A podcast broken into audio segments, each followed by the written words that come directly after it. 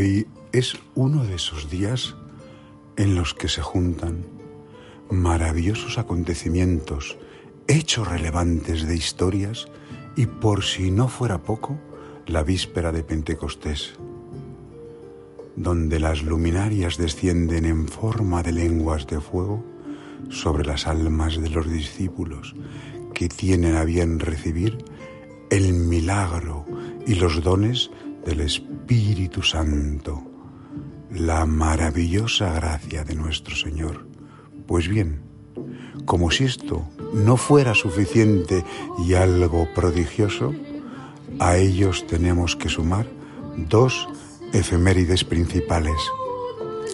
La conmemoración del día que partió a los cielos el Rey Santo, Fernando III, del que haré una sucinta glosa por mor del tiempo y el espacio disponibles, ya que su gran obra no cabría en un compendio enciclopédico por la grandeza y magnificencia de la misma.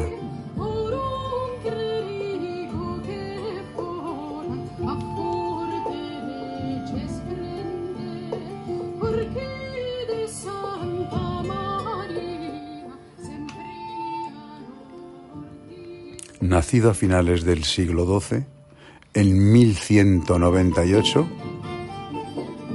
llegó a ser el rey prototipo del cristianismo, noble de corazón, paciente en las formas, decidido en sus propósitos, iluminado en la clarividencia de quien ve su camino, que le lleva a ser siervo de la reina de las reinas, la Virgen María a la que todos debían someterse para ser llevados por la senda más corta al reino de Dios.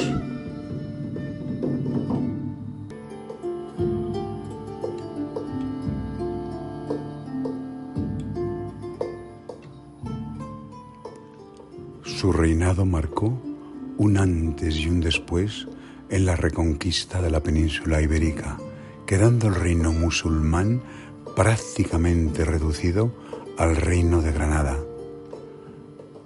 No lo fue menos en la cultura con la fundación de la primera universidad en Palencia.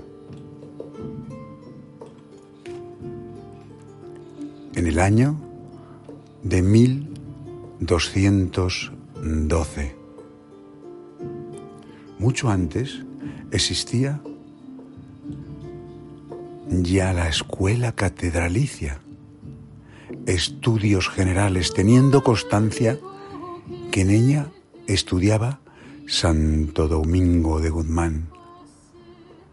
Allá por el año 1184, siguiendo la de Salamanca y Valladolid, inició la construcción de las catedrales de León, Toledo y Burgos y fue padre de otro gran rey, Alfonso X el Sabio. Nos dejó en Sevilla el 30 de mayo de 1252, partiendo hacia el verdadero celestial reino de Dios. No sin antes realizar un acto magistral de humildad propio de las almas santas, recibiendo el viático en el suelo. Exclamó emulando una invocación muy parecida a la de San Francisco de Asís.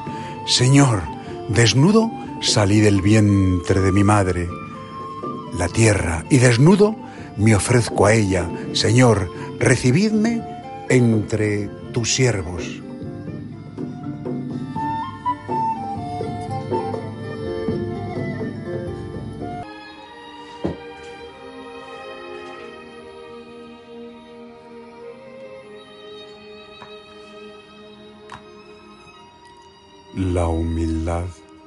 Es el mayor tesoro de Nuestra Señora. No es extraño entonces que santos como Fernando III y tantos otros se afanen en imitar esa virtud troncal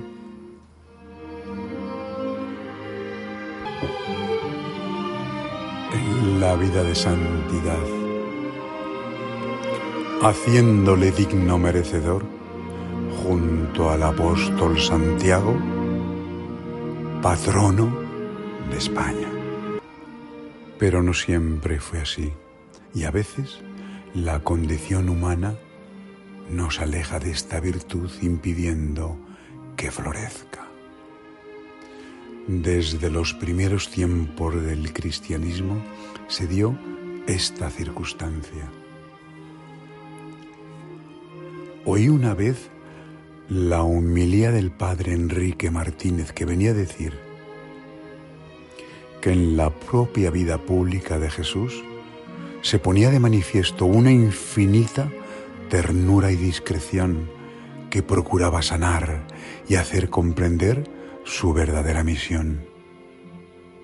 A veces lo podemos llamar ego.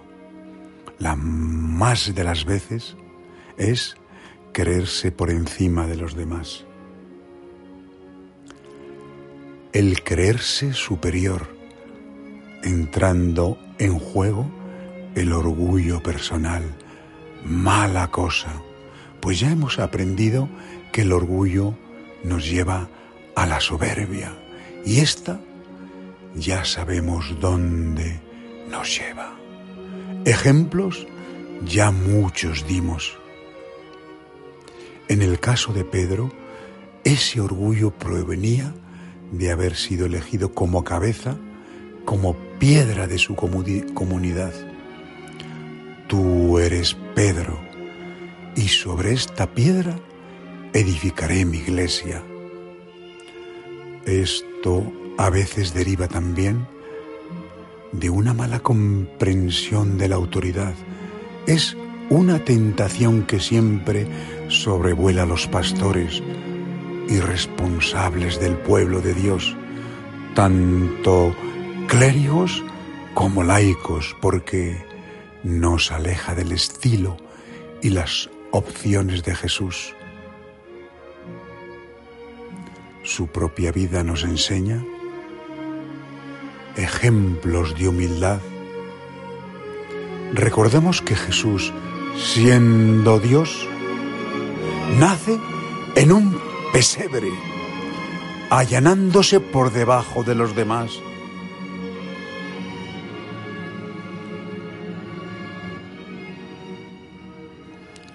en la gran mayoría de sus parábolas, nos manifiesta el deber del cristiano de acoger esta virtud en el fariseo. Es su soberbia la que está por encima de los demás y cuán inútil es su oración que no fue escuchada y cuánto indigna por el contrario, tenemos al publicano sentado en el último banco. Ahí está Juan. Aquí está Juan. Y esta simple invocación sí fue escuchada. ¿Cuántas veces me contaba mi madre? Esta muestra de humildad que a Dios tanto le llega, que tanto le agrada. No olvidemos que Jesús se, se rodeó durante su vida de los menos favorecidos, de los que menos importaban a los ojos de la sociedad y de la religión de entonces, recaudadores, gentiles, prostitutas, leprosos, publicanos, cojos, ciegos. incluso en la cruz y al final de su vida terrena, está acompañado por ladrones. Acuérdate, Señor, de mí cuando estés en el reino de los cielos. Y cómo en su autosuficiencia Pedro proclama yo nunca te abandonaré, yo nunca te seré infiel, yo daré mi vida por ti, yo, cuánto yo, cuánto más que los demás, y antes de que caiga el rayo, me habrás negado tres veces. Y hasta los discípulos en la última cena discutían quién era el más importante. Jesús les pregunta, ¿quién es el más importante?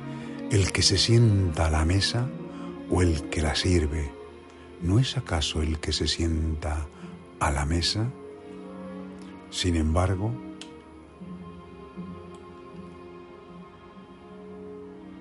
yo estoy entre vosotros como el que sirve y como con el gesto de lavarles los pies pretendía corregir la idea de maestro y señor que tenían los doce apóstoles. Sí, yo que soy el maestro y señor, os he lavado los pies, haced vosotros lo mismo. Pero es el propio Pedro duro de mollera el que tiene que seguir detrás del Señor y él ilustrándole en privado antes de conformarle como cabeza de la iglesia. Y con la triple afirmación borra la triple negación. ¿Me amas más que estos? pastorea, apacienta a mis ovejas y le hace una cura de realidad, de sencillez. Lo que necesitan aprender es que el buen pastor es el que da la vida por sus ovejas.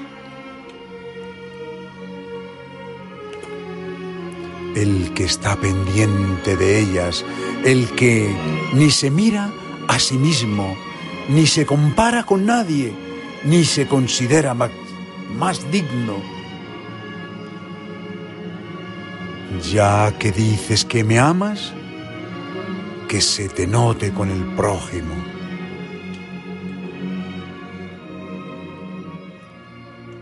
Igual que yo he guardado a los que me han sido encomendados por el Padre, ahora tú, Pedro, vosotros los apóstoles, los consagrados, tenéis que guardar, cuidar, apacentar vuestro rebaño, al que tenéis que servir como si fuerais el mismo Jesús. Solo así, desde la humildad, puede entenderse la misión del pastor consagrado. Por mucho que nos allanemos, por mucho que descendamos en todos los escalones de la humildad, siempre en ella está más bajo Jesús, pues solo pensando que Él, aun siendo Dios, se sitúa más bajo,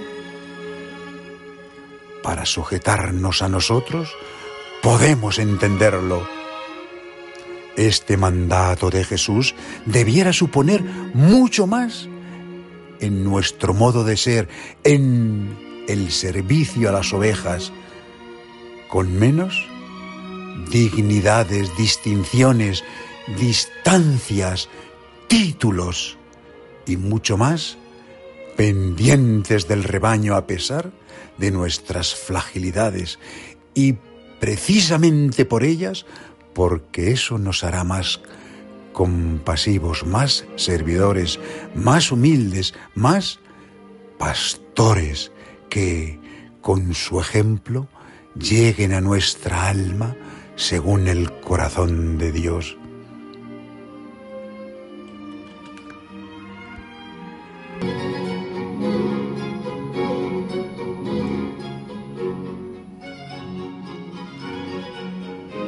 Terminemos donde empezamos con la tercera efemérides, que presagia y precede al día de Pentecostés y es María en el cenáculo.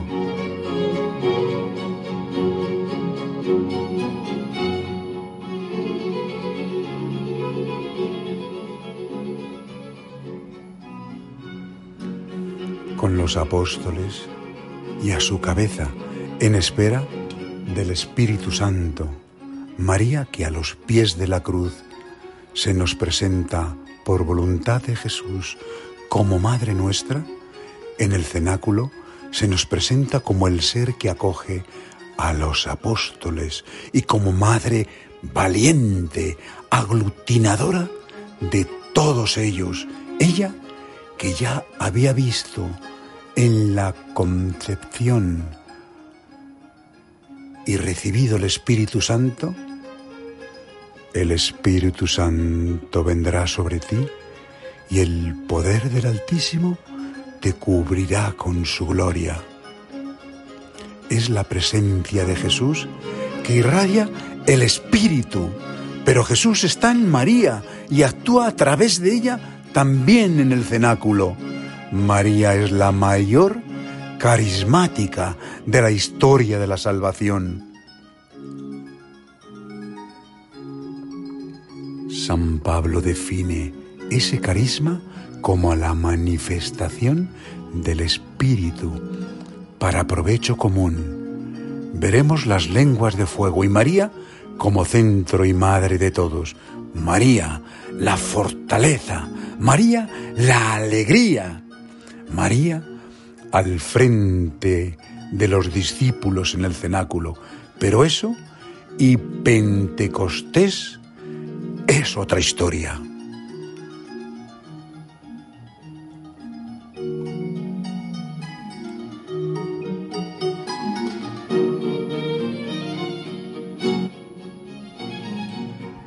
Es que cuando casi nada nos vale, cuando casi nada nos llena, a ti acudo, oh Jesús, en ti espero, oh María.